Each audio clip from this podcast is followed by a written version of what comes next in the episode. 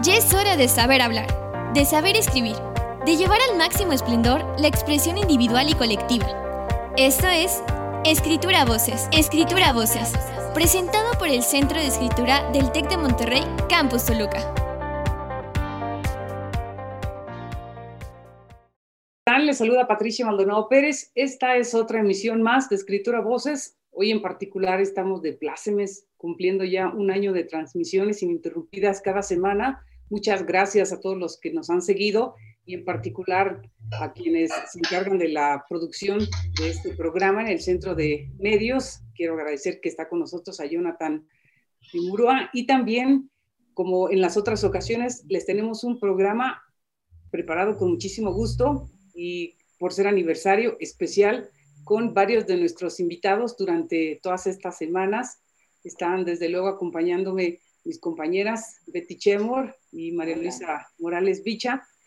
En esta ocasión vamos a hacer la dinámica siguiente. El tema que vamos a abordar es desde luego vigente y trascendental. Está con nosotros la doctora Maricruz Castro Ricalde y vamos a platicar de escritoras mexicanas, en específico de narradoras.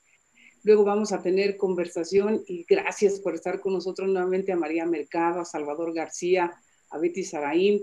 Está con nosotros nuestra directora, eh, la maestra Julia este, Alcántara. Gracias también por ahí a... ¿Quién más me falta decir por ahí? Laura. Laura está aquí. Este, Laura también nos acompaña, Alicia. Bien, pues seguramente se irán uniendo y vamos a ir ampliando todas las participaciones y tener el gusto de escuchar nuevamente a todos nuestros invitados. Y, bueno, pues empezar, ¿no? Directamente con, contigo, Maricruz. Eh, cuando hablamos de escritoras mexicanas y contemporáneas, ¿a, qué hacemos referencia? Bueno, eh, muchas gracias. En primer lugar, muchas gracias. Cantemos las mañanitas por un año, un año de transmisiones. Como, como dice el cliché, se dice rápido, un año. No tardamos más que unas, eh, unos segunditos y sin embargo es un año de muchísimo esfuerzo y un esfuerzo sostenido en el área de la escritura, de las reflexiones sobre el lenguaje, sobre la literatura, sobre las prácticas culturales, eh, es decir, sostener de una, de, una manera como ustedes lo han hecho, con una temática eh, como la que abordan, y además como una iniciativa del Centro de Escritura de la Escuela de Educación y Humanidades, pues es digno de celebrar y me siento enormemente honrada de haber sido invitada para este primer aniversario, este bebé de un año que esperemos que siga creciendo y que siga dando pues tantísimas satisfacciones y aprendizajes, tanto para quienes intervienen como para quienes participan como escuchas. Entonces, tenemos ya un repositorio, un amplio repositorio, eh, se tiene acceso a través del Facebook Live, eh, están ahí las grabaciones, pueden servir como consultas, como inducciones para temáticas, para cursos, para discusiones, para debates. Por lo tanto, bueno, eh, lo que brinda las posibilidades de lo digital hoy, pues definitivamente impacta no solamente el tiempo el tiempo de transmisión, sino la manera de educar, la manera de aprender. Entonces, bueno, estoy de plácemes y retomo la pregunta. Em, cuando, cuando me invitaron a participar hoy, bueno, uno de mis temas, eh, una de las líneas que desde hace ya varias décadas, y cuando digo varias décadas, estoy hablando que desde los años 90 comencé a interiorizarme con los estudios de género. En aquel tiempo no hablábamos realmente de estudios de género, sino hablábamos directo y frontalmente de feminismo. Algo ocurrió en el camino, y, puedo explicar qué fue lo que ocurrió en el camino, pero lo dejo así, algo ocurrió en el camino, que de pronto el feminismo comenzó a tener muy mala prensa. Y, creo que es un fenómeno, son fenómenos que regresan, porque en estos momentos estamos viendo cómo el feminismo y los feminismos o el feminismo como un sistema de pensamiento está realmente bajo ataque. Hoy, escuchábamos como una senadora eh, decía, yo soy muy femenina, no soy feminista. Y si pensamos que el feminismo es un sistema de pensamiento que lo que busca es la, equidad entre los géneros, es decir, que independientemente del género con el que tú te identifiques, vean cómo no estoy hablando de sexo, el género con el que tú te identifiques dentro de la enorme variedad y los distintos rangos de género, haya un respeto para todos, para todas. Entonces, mi pregunta es, ¿quién no puede ser feminista hoy en día si lo que se busca desde los distintos femeninos, unos con más acentos en unas cosas o en, otra, o en otras, pero el piso, el suelo común es la búsqueda de respeto, de respeto a la dignidad de las personas sin importar su género. ¿Y esto qué implica? Implica equidad en los salarios, implica equidad en la vida cotidiana, implica equidad en la crianza, implica equidad en los, en, en los sistemas sociales, en los sistemas familiares. Entonces, bueno, ese es nuestro punto de partida. Y si ese es nuestro punto de partida y yo me declaro abiertamente como una académica feminista, también eh, vale la pena decir de qué manera el feminismo o, desde otra perspectiva, los estudios de género eh, están vinculados con acercarnos a la obra de las autoras, de las escritoras, en este caso, porque es nuestro entorno y es nuestro contexto, mexicanas.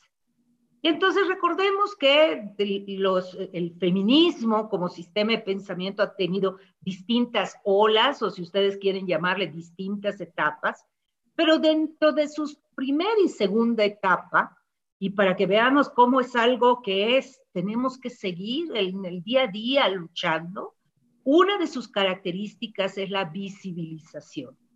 Es decir, recordar que tanto artistas y escritoras dentro de este conglomerado que es el arte, las ha habido desde eh, centurias atrás.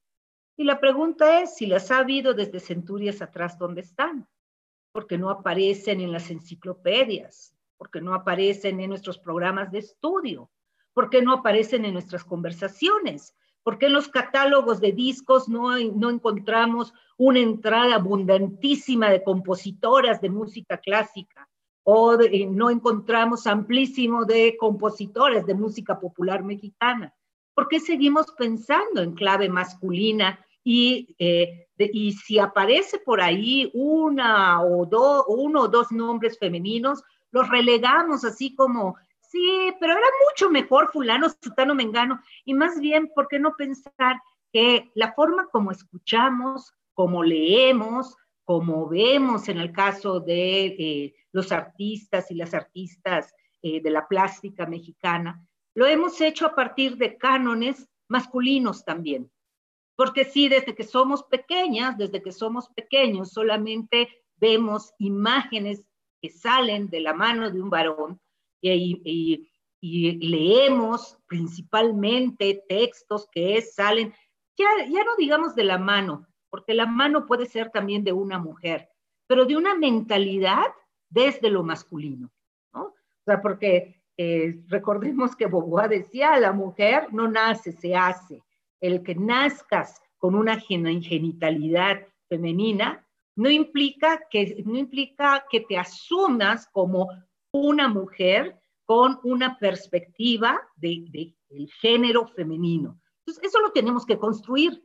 Tenemos que saber en qué consiste, tenemos que leer, tenemos que orientar nuestra mirada desde esa perspectiva. Por lo tanto, esa es una construcción eh, que implica un esfuerzo completamente consciente. No es una cuestión innata, no, muchas veces ni siquiera es porque tu mamá sea feminista.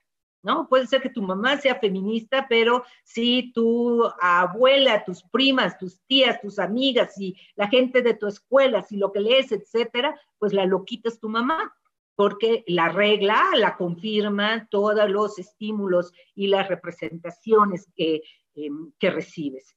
Entonces, a partir de esto, a partir de esta idea de la visibilidad, es importantísimo conocer lo que nuestras escritoras nos están ofreciendo, Y eh, en muchas ocasiones sacrificamos esa visibilidad y ese conocimiento por lo que llamamos el canon.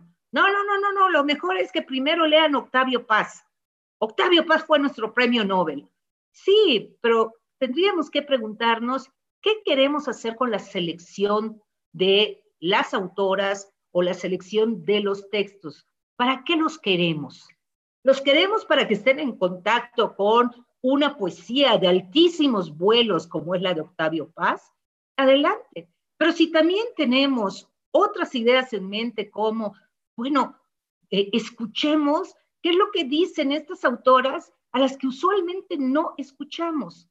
Hay una, una teórica estadounidense, Mary Louise Pratt, que habla de un gesto que se llama no me interrumpas, que suele ser el gesto masculino. Las mujeres, ah, alzamos la mano y queremos hablar y sí, sí, sí, ahí estás, pero no me interrumpas.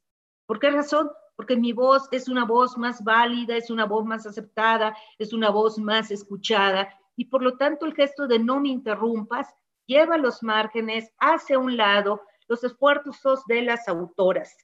Entonces, bueno, eh, es una forma tanto simplificada la que estoy proponiendo, porque también dentro de las autoras hay un canon. O sea, la forma como nosotras y como nosotros leemos, por ejemplo, a las escritoras digitales o que escriben en blogs y les preguntamos, ¿y no has escrito nada? Aunque tengo un blog desde hace un año o desde hace dos años y seguimos pensando, ¿no has escrito nada? Porque para nosotras, para nosotros, escritura quiere decir libro publicado en una época en donde lo digital está también trastocando enormemente los cánones. Entonces, creo que eh, desde la reflexión del género y del feminismo, podemos entrar a toda una serie de reflexiones sobre cómo está cambiando el campo literario y eh, a la hora de escoger los textos que vamos a discutir en el curso, creo que también tenemos que privilegiar otro tipo de elementos en nuestra selección. Entonces, mi punto de partida es, eh, conozcamos a las escritoras, porque en muchas ocasiones nos quedamos con las grandes escritoras. ¿Y qué quiere decir esto? Pues escritoras que lamentablemente ya fallecieron, la última, la gran Amparo Dávila. Todas estas escritoras que son como nuestras madres en cuanto a eh, de una manera aislada primero, pero luego como conjunto nos damos cuenta de que son voces poderosísimas, porque ¿qué le tiene que envidiar la escritura de Juan Rulfo a la de Elena Garro? Y no es una cuestión de competencia, sino estamos hablando de un poder creativo, un dominio del lenguaje, de la técnica, una manera, y esto es algo que creo que las escritoras eh, eh, han aportado desde muchísimas décadas atrás, una manera diferente de abordar ciertas temáticas. Entonces, no me voy a referir a escritoras eh, como lo fueron Elena Garro, Inés Arredondo, Josefina Vicens, Amparo Dávila, Guadalupe Dueña, Rosario Castellanos, es decir, las que hemos considerado eh, como nuestras madres tutelares, como, nuestra, como las precursoras, sino que podemos ver eh, el gran número de escritoras enormemente sobresalientes que comienzan, que comenzaron a ganar premios y a figurar dentro de eh, esta idea de, ah, las escritoras también escriben, que son las nacidas a partir de los años 60. Entonces, bueno, esta, este es el, el arranque de nuestra charla. Nada más les voy a mostrar unas cuantas imágenes antes de, eh, de pasar a el, pues algunas preguntas y algunos diálogos. Mi punto de partida, como les dije, es preguntarnos de qué hablan hoy las narradoras mexicanas, por qué el tema. Bueno, porque hay una perspectiva de género y en mi caso una perspectiva feminista en mi acercamiento a los textos literarios, concretamente al género narrativo. Recordar que hay una generación abundantísima y estoy segura que cualquier persona que sea amante de la literatura ha oído hablar por lo menos de alguna de ellas.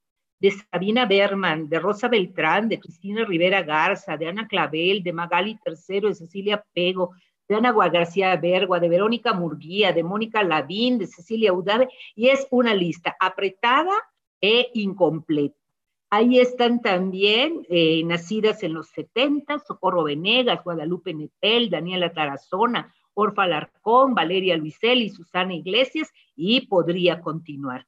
Y eh, como para cerrar este primer apartado, también eh, con esto no quiere decir que no tengamos escritores muy valiosos, escritores que son contemporáneos, algunos de ellos de los nombres femeninos que he enlistado. Y si hablamos, y si pregunto de qué hablan las escritoras y luego digo de qué hablan los escritores, vamos a ver que dentro de él es, hay una corriente muy fuerte en donde los escritores hablan de la violencia, de hablan de una violencia explícita, hablan algunos de ellos desde la perspectiva de lo que se ha solido llamar como narconarrativa o de novelas de corte criminal o de corte policial, mientras que nuestras escritoras van a abordar de otra manera esta temática de la, sobre la violencia, en donde la violencia casi nunca va a ser explícita, van a hablar de otro tipo de violencia, de violencias cotidianas, de violencias estructurales. La pobreza es una violencia estructural, la violencia intrafamiliar es una violencia estructural en el sentido en el que el sistema, el sistema social está propiciando que haya eh, agresiones, que haya verbalizaciones ofensivas, que haya un daño psicológico eh, una forma de debilitar la autoestima de las mujeres. Y por lo tanto eh, esta preocupación de nuestras narradoras contemporáneas va a tender a flexibilizar el género narrativo y a coquetear con otros géneros a través de técnicas narrativas eh, y por lo tanto van a escribir crónicas, narraciones autobiográficas y no solo autoficciones, ensayos, testimonios, novelas y obras que le llamo híbridas porque no corresponden exactamente a ninguno de estos géneros en especial. Entonces, ah, si quieren por aquí, eh, o sea, me detengo acá y em, abrimos la charla, abrimos la discusión. Eh, pues yo, lo, yo lo quisiera aterrizar, Maricruz, en, en todo este escenario que nos cuentas ¿Cómo ves a México en, términos de, del feminismo, de desarrollo de la mujer en cuanto eh, a su género, ¿no? En, comparación con el hombre. bueno, ustedes ya saben qué respuesta voy a dar. Eh, frente al cliché de hemos avanzado, frente al cliché de eh, hemos logrado mucho, o sea, yo creo que en realidad estamos todavía en, pues estamos apenas comenzando. Es decir, las luchas tan sostenidas en realidad han redundado en muy pocos avances, sobre todo porque hay algo que para el feminismo es muy, muy importante y es que tiene que haber cambios legales. O sea, el hecho de eh, que no te puedan despedir por estar embarazada, es gracias a que hubo un cambio legal en donde es ilegal que te despidan por embarazo. Sin embargo, el gran cambio es el cambio cultural. Y ahí sí está dificilísimo. ¿Por qué razón? Porque puede ser que tengamos un gran listado de leyes, pero si no hay un cambio en nuestra cultura, pues en realidad los avances seguirán siendo lentísimos. O hay avances, es decir, hay letra escrita, pero es letra muerta. ¿Por qué razón? Porque en la práctica eso no se vive. Y entonces en la práctica yo creo que sigue imperando esta idea de ante la necesidad de que alguien se quede en casa porque la mamá está enferma, porque hay, hay niños muy pequeñitos, la elección, por lo general, recae en las mujeres. O eh, algo que pudiera ser como muy, muy evidente es ver los derroteros de las egresadas del Tecnológico de Monterrey y comparar promedios de egresadas y en dónde están esas, esas alumnas, esas estudiantes brillantísimas egresadas. Y en dónde están los varones que tal vez no tenían tan grandes puntajes, pero que muchas veces por el hecho de ser varón, es decir, no, pues es que él no tiene eh, problemas con la movilidad, ah, le podemos ofrecer trabajo y se va a mover con todo y familia porque él se va a llevar a todo el mundo. O no, pues es que ella está en edad reproductiva y ahorita tiene un hijo, pero dentro de tres años tendrá dos o tres y eso significa que pues nos va a faltar más. Y entonces muchas veces hay toda una serie de elementos de decisión a la hora de contratar o a la hora de despedir en donde el género es el determinante. Entonces, eso es cambio cultural, en el que el género no lo sea. Voy a dar otro ejemplo eh, y cómo hay estas eh, decisiones para que el género no pese. En la academia y en muchos, eh, en, en, los sistemas de citación, como pudiera ser APA o en muchas revistas, el nombre ya se elimina y nada más se escribe la inicial. De tal manera que no sepamos si es un hombre o una mujer a quien se está referenciando, porque se comprobó que había un, por el género, a la hora de citar, citabas más a varones que a mujeres. Entonces, para que el género no pese, pues ya nada más escribimos Castro Ricalde, coma M. Mario, María o quién. No importa, porque lo que, lo que eh, debe importar es la validez, el, el peso del documento en sí. Otro de los elementos, ya sabemos, es que en, eh, los, eh, en, los currículum vitae se ha, pues si no prohibido, restringido el uso de la fotografía, porque la fotografía, que no sea una cuestión de racialización, que no sea una cuestión de edad, que no sea una cuestión de género, lo que determine a quién se contrata o a quién no. Esa famosa buena presentación debería desaparecer eh, de nuestras ideas. Pero hay una cuestión que es la cultura. Por lo tanto, nosotras, nosotros como educadores, eh, las personas universitarias, estudiantes, quienes están en esta idea de universidad, debemos estar trabajando todo el tiempo por ese tipo de cambios culturales. Muchas gracias, Maricruz. Y, bueno, yo quisiera invitar a, a, algunos de nuestros invitados que si quieran hacer alguna pregunta para, para poder este, interactuar entre todos y reiterarles desde luego también la invitación. Estoy viendo que se nos han unido alumnos. Muchas gracias por allí a, Alan.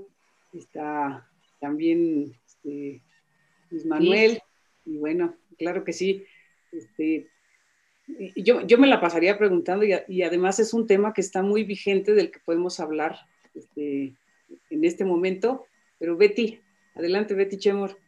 No, yo, yo digo que es un tema muy eh, polémico todavía y hablando de lo que decía Maricruz sobre cultural, yo creo que eh, es el momento en el que se tiene que empujar más allá de la cultura la conciencia.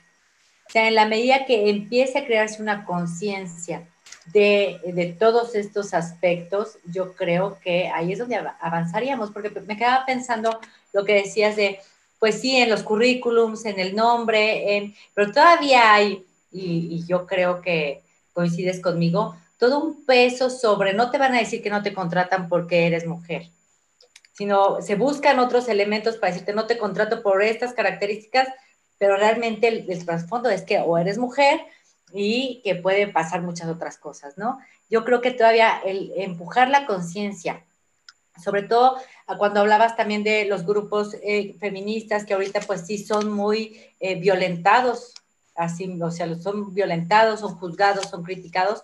¿Cómo hacer para que esta conciencia eh, determine qué es lo que está pasando? O sea, no, no es que sea un grupo violento, es que si no lo digo así, no me escuchas. Como esta parte donde también, pues sí, el, grupo feminista ha sido muy violentado.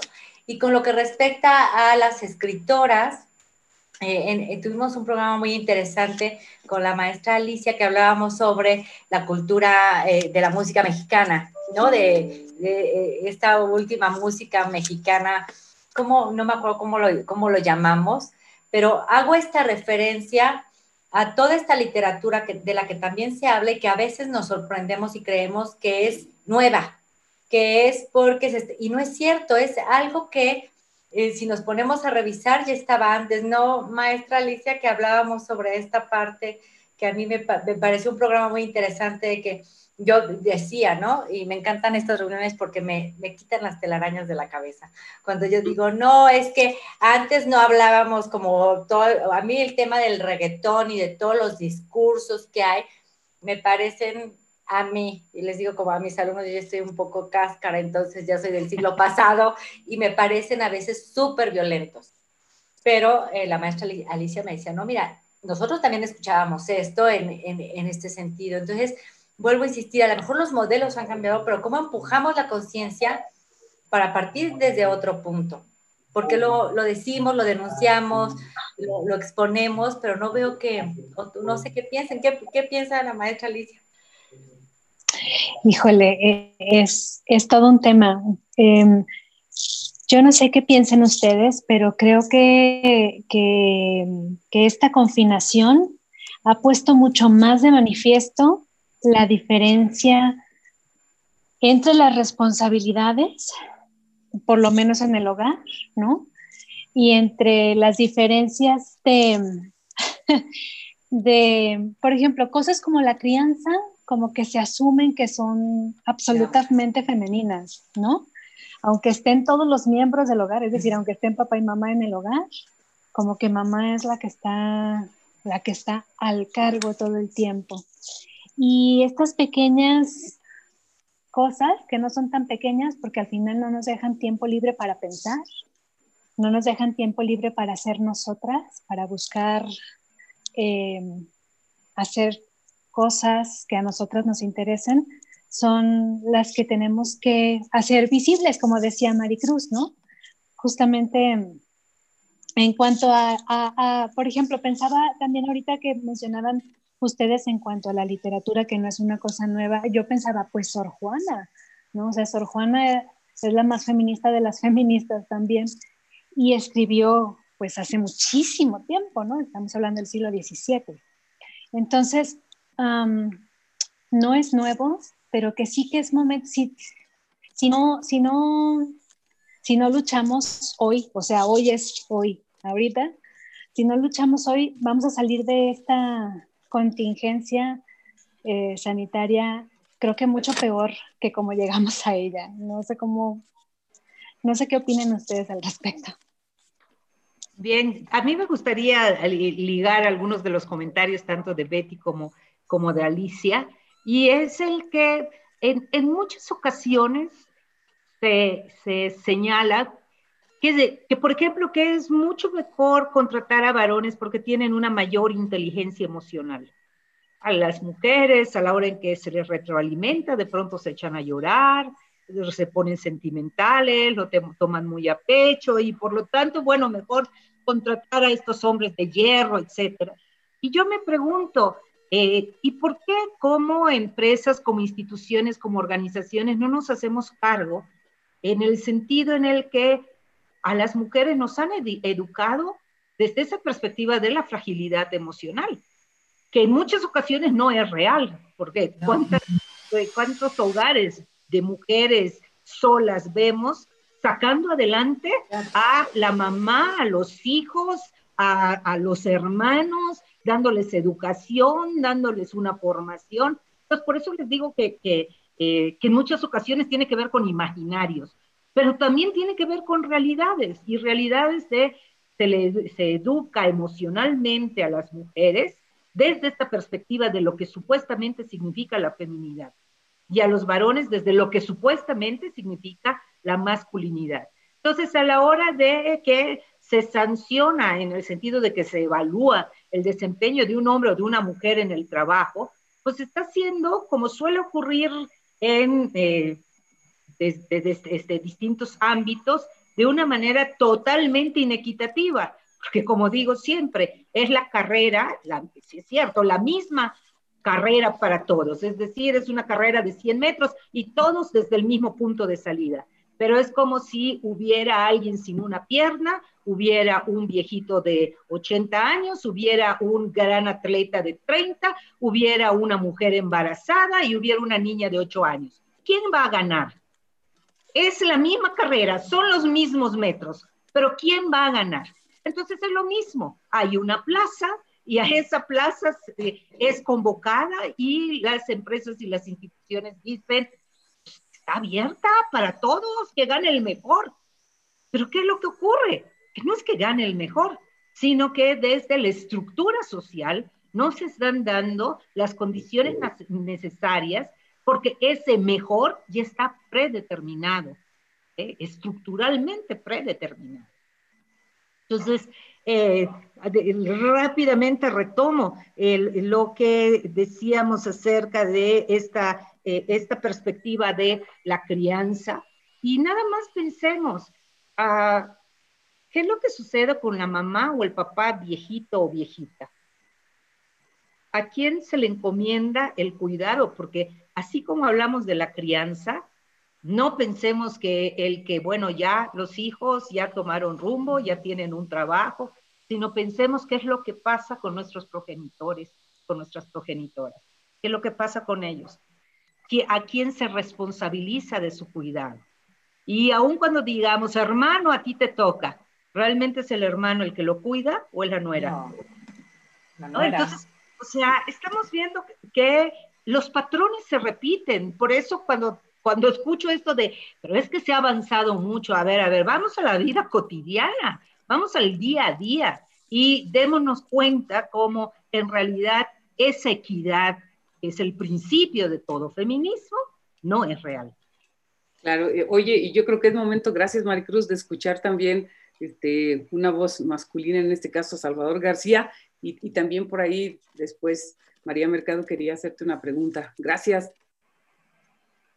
Bueno, primero que nada, buenas tardes y felicidades, compañeras, por este gran esfuerzo que es maravilloso. Siempre disfruto cuando ando por acá. Y eh, Maricruz, pues un honor, ya nos conocíamos en, alguna reunión del TEC, pero un honor. Son dos cuestiones. La primera es que te voy a mandar un correo para que me mandes tus artículos y tus libros. Me parece interesantísima tus líneas de investigación. Y la segunda, retomando, es precisamente esta cuestión del canon, que me parece eh, sumamente lúcido lo que, lo que señala respecto no solamente de la exclusión de las mujeres, sino de la exclusión de las mismas mujeres, ¿no? ¿Quién es, quién es escritora y quién no?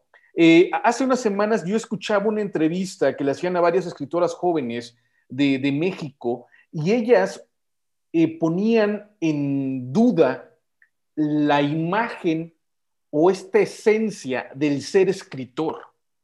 Ellas señalaban que precisamente como parte de, nuevas, eh, de nuevos discursos en la literatura mexicana, ya no están buscando lo que, lo que implica el ser escritor, es decir, ser el mejor, ganar premios, eh, todo esto que va ligado inevitablemente a cuestiones de competencia dentro de la cultura machista. Entonces, ellas incluso además de sí estar publicando, se están ubicando en, otros, en otras zonas o están abriendo nuevos senderos dentro de lo que conocemos como la República de las Letras. ¿Qué nos, nos podrías platicar al respecto? Bien, muchas gracias, muchas gracias Salvador. Tu pregunta es interesantísima, sobre todo porque eh, esto implica, y para quienes son estudiosos o estudiosas de la literatura o para quienes sean estudiantes de letras, eh, seguramente están ya leyendo al respecto o se están acercando a estos fenómenos, porque esto es eh, una perspectiva muy, muy contemporánea, que está relacionada con la posautoría. Es decir, en estos momentos justamente se está discutiendo el hecho de lo que consideramos como el autor, o si no le queremos dar género, la autoría, se está discutiendo un montón en una época del, del remix. O sea, desde que había disc jockeys, ¿cómo le pagabas derechos de autor a quién? ¿No? Sí, estabas ampliando y estabas ensamblando Y entonces, eso es algo que, que me parece que Cristina Rivera Garza, desde la teoría y desde su propia producción, está interrogando una y otra, una y otra vez la cuestión de la autoría. ¿En qué sentido? En, por ejemplo, en Había mucha neblina o humo o no sé qué, para quienes no conozcan esta obra que em, publicó Cristina Rivera Garza en 2016, es un acercamiento a Juan Rulfo, pero transforma algunos de los textos de Juan Rulfo, eh, mete poemas suyos, eh, fotografías del propio Rulfo, va tras los pasos de Rulfo cuando él era trabajador en la, en la Goodrich Euskadi, o sea, cuando era gente viajero y vendía llantas, o sea, todo este derrotero de Cristina y levantó toda una polémica por la parte de la Fundación Rulfo, porque le decían, ¿cómo te atreves a tocar a Rulfo? ¿Cómo te atreves a hablar de Rulfo, vendedor de llantas, cuando es nuestro gran escritor? ¿Cómo te atreves a, hablar de el Rulfo que tomaba las fotografías de, los, de las tierras y de los pueblos que iban a ser inundados para que se pudieran construir presas. Entonces, estás diciendo que Rulfo fue un cómplice de este régimen que quitaba tierras, que arrasaba con pueblos. Entonces, es ya pensar en las autorías desde la materialidad. Entonces, ¿qué quiere decir esto? Por una parte, la idea de quitarnos de la idea de que las personas que escriben son personas que nacen dotadas. No, no es así. Las personas que escriben, las grandes escritoras y los grandes escritores, ah, muchos dicen es 20% talento y 80% nalga. O sea, es el estar sentados escribiendo y escribiendo y puliendo y aprendiendo y leyendo y volviendo a escribir, etcétera. Y bueno, y el talento, el talento tiene que ver con una educación y que tiene que ver con una formación. De nueva cuenta, eh, a menos que, tengas problemas genéticos de malnutrición, etcétera, el talento también eh, está relacionado con una formación y con una educación desde la niñez. Entonces, eh, en relación con tu pregunta, las autoras más jóvenes están entendiendo en el potencial de la colaboración. Por eso hablo de estas tendencias de posautoría. En lugar del autor único, dotado, tocado por la musa que de repente sale y dice voilà, o que dice eureka, o he llegado, o aquí está la gran obra, lo que estamos viendo son talleres, eh, eh, intercambios, tú me lees, yo te leo, el, el eh, trabajar en forma conjunta hace unos días, antier, una cosa así, presenté el libro de Ave Barrera y ella tiene uno, 21 mil princesas escribió junto con Lola Horner. O sea, estas ideas ya de la posibilidad de un trabajo colaborativo, un trabajo creativo colaborativo, cuando durante muchísimo tiempo ah, se pensaba que solamente el genio de una persona era suficiente para eh, dar una obra literaria. En, en resumidas cuentas, te respondo desde estas dos avenidas. Una, en el momento en que las mujeres comienzan a gestionar y a reorganizarse y encontrar otras formas para trabajar el texto, pues naturalmente vamos a tener, si el proceso es distinto, el resultado va a ser distinto también. Y por otro lado, cómo todo esto entra en, es, eh, o sea, desde una perspectiva teórica, cómo podemos teorizar desde esta línea de la posautoría en el sentido de qué significa ser autor, qué significa ser autora hoy en día. Bien, este, María Mercado tenía una pregunta también y quizás esté preparando por ahí Laura López para, para hacer algo. Maestra Julia también si quisiera intervenir. Maricruz, pues esta parte cultural, este, te la compro perfectamente. Tengo dos ejemplos. Yo siempre me he presentado en mi vida profesional como María Mercado, pero cuando me convertí en mamá, me llamaron de la escuela de mis hijas y dijeron, señora Olivas, y yo, ¿a quién le hablan? Era el apellido de mi esposo, pero yo jamás lo he usado, o sea, yo siempre he sido María Mercado a quien le preguntes, o sea, hasta Mary Market me dicen algunos por ahí, ¿no? Entonces, yo no me siento señora Olivas, o sea, en mi identidad no existe, pero muchas mujeres que yo conozco, su identidad es el nombre y el, digo, es el apellido del esposo, estas pides incluso el nombre, ¿no? me ven rara a mí como de que, ¿y tú por qué no te cambias el nombre? yo, pues es que yo soy María Mercado, o sea, con los logros de María Mercado, con las fallas de María Mercado, pero soy yo. O sea, yo no, y es algo así lo creo, ¿no? Pero es esta parte cultural que también, este, pues está muy arraigada, ¿no? Y otro ejemplo que no se me olvida es, eh, nosotros vamos a, una iglesia católica y les dan un regalo a los niños por su cumpleaños. Entonces un día mi hija menor, tenía como tres años, pasa por su regalo y tarda mucho en regresar. Y cuando regresa viene con un, con un carrito. Y yo, a pobrecita, ya no le tocó muñeca. dije, no, le dije, te tardó en lo que dijo con el carrito, porque carritos. Y se me quedó viendo con cara de, pero es niña. Yo, pues sí, Santa Cruz trajo un camión de volteo porque fue lo que ella le pidió un camión de volteo. Y él me pidió que le leyera un cuento de un camión de volteo y una excavadora, porque eso le gusta, o sea, pero ¿cómo sigue todavía arraigado todo eso? ¿no? Entonces, es como esta una desconocida, te ve así como que, qué mal. Entonces, toda esa parte de la educación que no hemos cambiado, creo que eso es fundamental. Y mi pregunta va, esas escritoras que tú manejas, ¿qué temas manejan en la literatura? ¿Qué México reflejan ellas? Porque hay muchas cosas que yo en mi vida cotidiana veo que no han cambiado. O sea, que aunque, como tú dices, o sea, aunque dicen que hay avances, cuando analizas la vida diaria, esos avances yo tampoco los veo. Comparto eso contigo. Bien, muchas gracias. Muchas gracias, María. Y bueno, a una confidencia respondo yo también con, con, con otras. Eh, en, en, mi vida matrimonial fue muy, muy difícil y muy, muy complejo él, eh, para mi marido, saber que su esposa era una esposa feminista que intentaba llevar a la casa y al día a día ese feminismo. ¿Y, y, y, por qué digo esto? Porque uh, yo, yo, me acuerdo que en el caso de mi papá, eh, él decía, ¿cómo voy a ir al mercado? Porque cuando me ven llegar con la canasta del mercado, mis amigos me cantan la patita.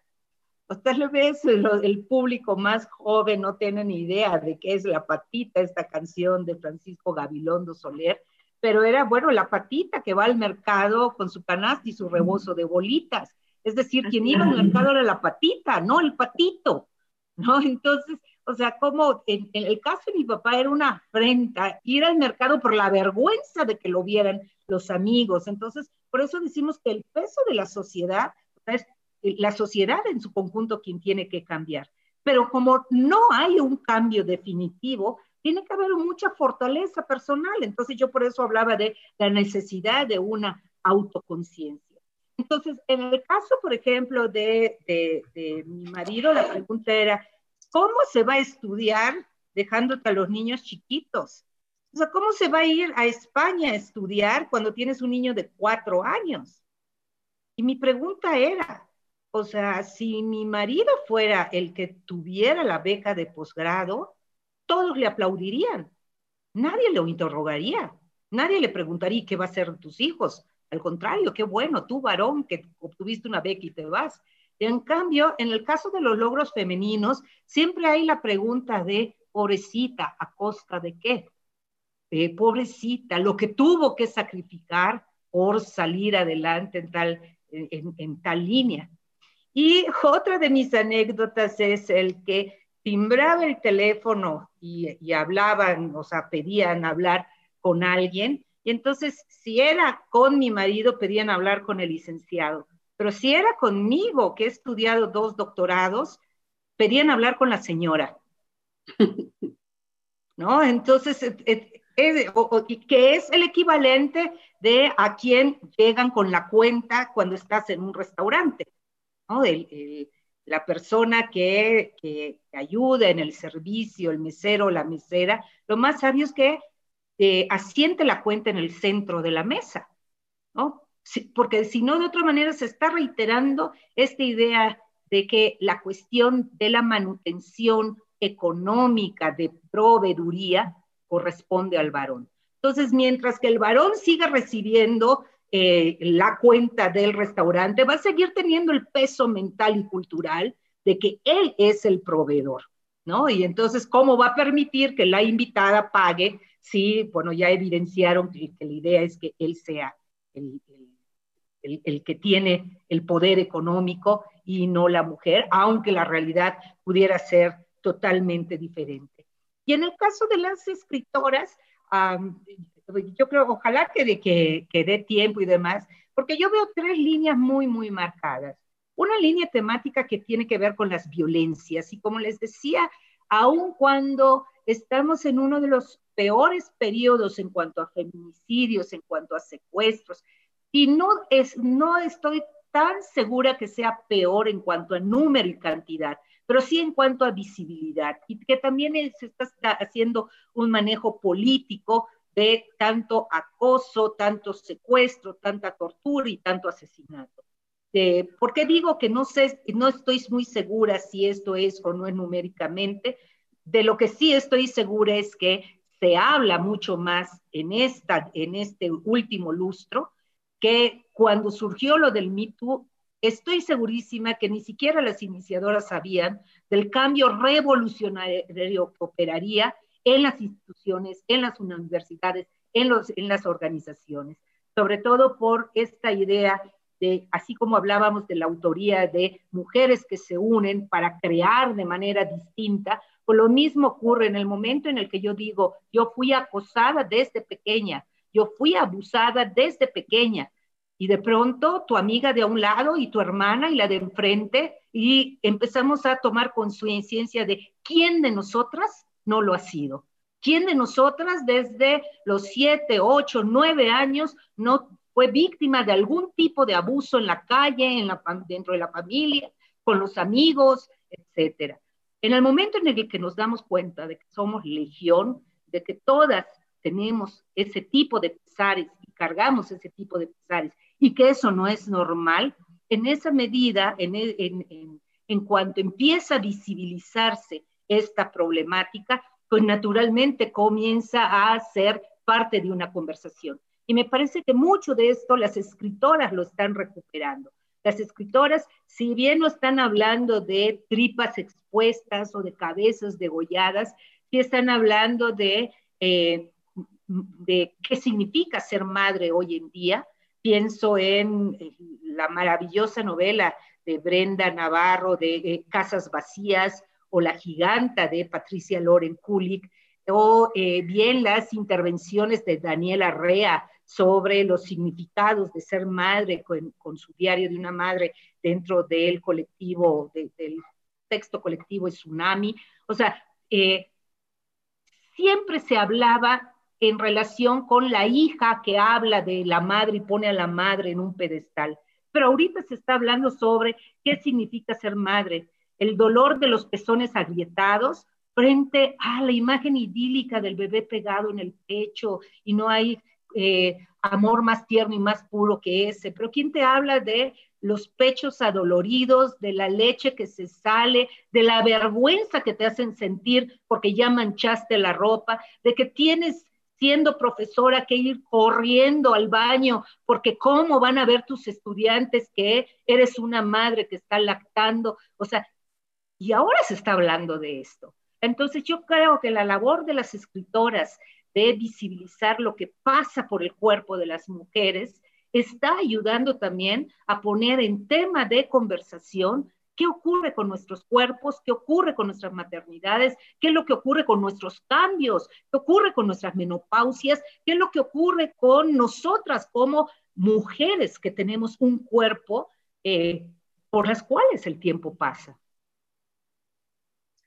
Eh, teníamos por ahí una pregunta de, Betty Chemor y luego de Laura López. Vamos a tratarlo de hacer más rápido. Solo les quería compartir, ¿no? Que a mí, mi hija me dijo en una ocasión que le pregunté, ¿por qué no te gustan las, las películas de Disney? Dice, es que son puras princesitas que hablan con animales, ¿no? Entonces, eh, ella prefería las, las muñecas de monstruos, ¿no? Y, y me hiciste pensar todo eso, Maricruz. Gracias. Betty. No, una pregunta un poco hablando efectivamente de poder apoyar todos los movimientos, pero a mí me llama la atención, no puede, haber, no puede ser a veces eh, revertido en algunas cuestiones. Ya hay empresas que en la parte de recursos humanos no dan trabajo a hombres. ¿Este movimiento sí buscará una equidad de género o se volteará todo el tema hacia el otro lado? Ah, también es muy interesante tu planteamiento porque es el gran debate sobre las cuotas o sobre la afirmación.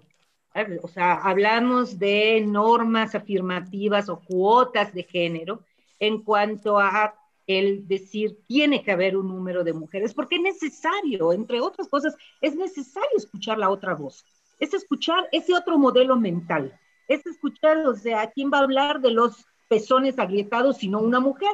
¿Quién va a hablar de una menstruación dolorosa y de una menstruación incontenible? ¿Y cómo una mujer puede dar una clase así, teniendo esos cólicos y pensando que va a manchar la ropa y que va a evitar voltearse a escribir en el pizarrón por el pánico que le da que sus estudiantes puedan ver qué es lo que está pasando? ¿A qué niveles hemos llegado de esa vergüenza de este cuerpo en el que el 50% de la humanidad pasa por ello y no hablamos de ello y al contrario nos avergonzamos eh, de estas situaciones y no, no, no lo ponemos en el centro de problemas laborales, no lo ponemos en el centro de cómo eso interviene en nuestros desempeños, eso interviene en si vamos a una junta, eso interviene en cómo disfrutamos una fiesta, ¿no? ¿Cómo, lo hacemos cuando eh, tenemos ciertas condiciones relacionadas con la menstruación o con la lactancia o con cualquier situación eh,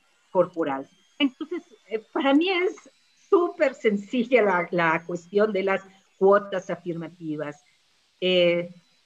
no hay una, bueno, hay muchas maneras de aprender a hacer las cosas, pero una de las maneras más evidentes y más lógicas es haciendo. Se aprende aprendiendo, se aprende haciendo. Yo puedo ser muy buen estudiante, pero si nunca voy a tener una curul, ¿cómo yo voy a aprender a ser diputada si no hay acceso a eso? Porque todo está copado por eh, inercias, inercias culturales, sociales, estructurales, políticas, etc. Eso en un primer momento. Y la otra, para mí siempre hay, eh, es bien importante la idea de las personas que son modelo, porque me hacen pensar que mi vida así sí es posible. Y yo siempre doy el ejemplo de Selena, esta cantante que durante mucho tiempo muchísimas personas decían que era una naca o que era para chicanos, etcétera. Pero si pensamos que Selena hizo que las chicas con una apariencia de caderas amplias, morenas, de pelo largo, o sea, con una apariencia del estereotipo de mexicana, se sintieran orgullosas de esa mexicanidad en Estados Unidos, de esas curvas, de esas nalgas, de esa manera de moverse, de esa forma de disfrutar la música. De pronto, por primera vez, en un canal de televisión, en una estación de radio, escucharon una voz y escucharon una forma con la que se identificaban. ¿Qué quiere decir con eso? Que necesitamos una presidenta con la que nos identifiquemos para que otras niñas digan, yo quiero llegar ahí. Si no, o sea, esto es lo que ha ocurrido, por ejemplo, y me parece un fenómeno interesante con eh, Hugo López Gatel, que cuando es la emisión del Día del Niño, ¿cuántos niños y niñas decían, yo quiero ser epidemiólogo. Hay pingüicas de 5, 7 años aspirando a ser epidemiólogos. Decir, yo quiero ser como usted dentro de unos años. Necesitamos modelos, necesitamos estos roles que sean significativos para los y las demás. Si no tenemos esas cuotas afirmativas que me permitan ver que es posible tener a una presidenta, a una directora general, a una presidenta de empresa, no me refiero solamente a presidenta del país, pero una eh, presidenta de una organización, a una directora general, a una ingeniera a cargo de 80 varones en la industria de la construcción. Si no tenemos esos modelos, difícilmente podemos aspirar que las próximas generaciones, no solo de niñas, sino también de niños, que sepan que el día de mañana van a tener jefas, ¿ah? y que va a llegar un momento que esa es la aspiración. Hay una gran teórica, Donna Haraway, que habla del feminismo cyborg, y que habla del cyborg porque dice, nuestra aspiración tendría que ser que lleguemos todos a ser cyborgs, en el sentido en el que el género no importa, en el sentido en el que tú no veas si tiene pechos o no los tiene, si tiene rasgos femeninos o masculinos, no, porque ya no vamos a ver eso. Ya no vamos a ver eso que te hace decir este es hombre o esta es mujer. Vamos a ver otras cosas diferentes a aquellas que están marcadas por el género. Bueno, ya casi estamos terminando. Enseguida vamos contigo, Laura. Gracias. Además nos comentaba este, Daniel Trejo que, que quién va a hacer leyes para la maternidad si no hay mujeres en la política, quién representará las necesidades de las mujeres si no hay mujeres en los puestos ejecutivos, también que la voz de las mujeres le da pluralidad a nuestro sistema. Y Julia Beatriz Alcántara, otra razón para contratar a mujeres es que en la industria manufacturera en ciertos rubros se prefiere la mano de obra femenina por el cuidado que pone a los detalles. Y Betty Sarain, gracias Betty, fue una delicia escuchar a Maricruz, como siempre, agradece la invitación y que eh, pues nos desea que dure muchos años este programa. Eh, Laura, perdón. Nos da tiempo todavía. Bien. este, bueno, Maricruz, eh, yo quiero preguntarte acerca de mm, este asunto de las escritoras en redes, ¿no? Eh, sobre todo por el asunto del cambio cultural. Yo, yo sigo a varias eh, eh, escritoras que no tienen libros publicados, pero ciertamente son escritoras porque comparten ideas sobre una, una nueva cultura de, de la, del feminismo, por decirlo de alguna manera, ¿no? Entonces, y cómo, sobre todo me interesa porque las jóvenes aprueban de las redes, ¿no? De esa escritura que nosotros encontramos en las redes. Y por una parte, este, creo que también el uso del lenguaje, ¿no? A mí me impacta mucho ese término de feminazis, ¿no? Ayer veía que una de las tendencias en Twitter era malditas, ¿no? Por referirse a estas mujeres expresándose, ¿no? Contra este, mm, eh, contra esa represión o esa idea del aborto, ¿no? Así brevemente me gustaría, pues bueno, conocer tu opinión. Bien, gracias, gracias Laura, porque pones eh, em, el acento en dos aspectos que me parecen de gran interés. El primero de ellos es el que, eh, como formamos parte de un engranaje institucional, solemos ir casi siempre atrás de los mismos fenómenos culturales contemporáneos. De aquí que se integre al canon de nuestros programas de estudio. Y eso que me consta que en el Tecnológico de Monterrey intentamos estar lo más a la vanguardia que se pueda. Y sin embargo, en lo más a la vanguardia que se pueda, aun cuando hablamos de escritura digital, hablamos de escritura digital en el sentido de enseñar a nuestros estudiantes a escribir para medios digitales. Pero no pensamos en enseñar a nuestros estudiantes para leer en medios digitales o para identificar como escritores o escritores aquellos que no tienen el libro consagrado, el libro impreso. Entonces, en lugar de acercarnos a los fenómenos de la lectura y la escritura como fenómenos culturales, seguimos acercándonos a ellos desde una perspectiva de una textualidad canónica. ¿Y qué implica esto? ¿Quién te publicó? si te publicó el Fondo Cultura Económica, y bueno, y ahorita ya el Fondo Cultura Económica no tiene esa aura de prestigio que tenía hace 30 años, sino más bien sexto piso. ¿Te publicó sexto piso? ¿Te publicó Almadía? O sea, eso forma parte del canon. O sea, si, si no estás dentro de este grupo de editoriales o si no has recibido uno de los premios a que, no sé, el Villurrutia, o si no eh, formas parte del Sistema Nacional de Creadores de Arte, no eres escritor, no eres escritora. Entonces, más bien pensar qué es, quién es hoy un escritor, quién es hoy una escritora. Entonces, me parece que como académicos, como tutores, como instructores, como profesores, como profesoras, o sea, desde el lugar en donde tengas un contacto de formación con otras personas, uh, la, la cuestión es pensar que las personas que escriben, si tienen lectores y esos lectores los y las siguen, es porque les está diciendo algo, porque les está sirviendo de alguna manera en su vida y a ellos no les importa si tienen un Villurrutia o si forman parte del Sistema Nacional de Creadores del Arte. O sea, les está sirviendo para eh, matar el tiempo, eh, se, vale también, les está sirviendo para pensar en otras cosas. Eh, de aquí la importancia de pensar en los blogueros, la importancia de pensar en los influencers y los, los youtubers, ¿ah? y de discutir y de con nuestros estudiantes ¿qué papel están desempeñando los blogueros, los youtubers y los influencers en su vida? Si están tomando ellos el control de su vida, si los influencers están decidiendo por ellos. O sea, ese es el tipo de discusiones en, en relación con los fenómenos de la lectoescritura como práctica cultural, los que creo que tenemos que comenzar a incorporar en nuestras discusiones en el salón de clases.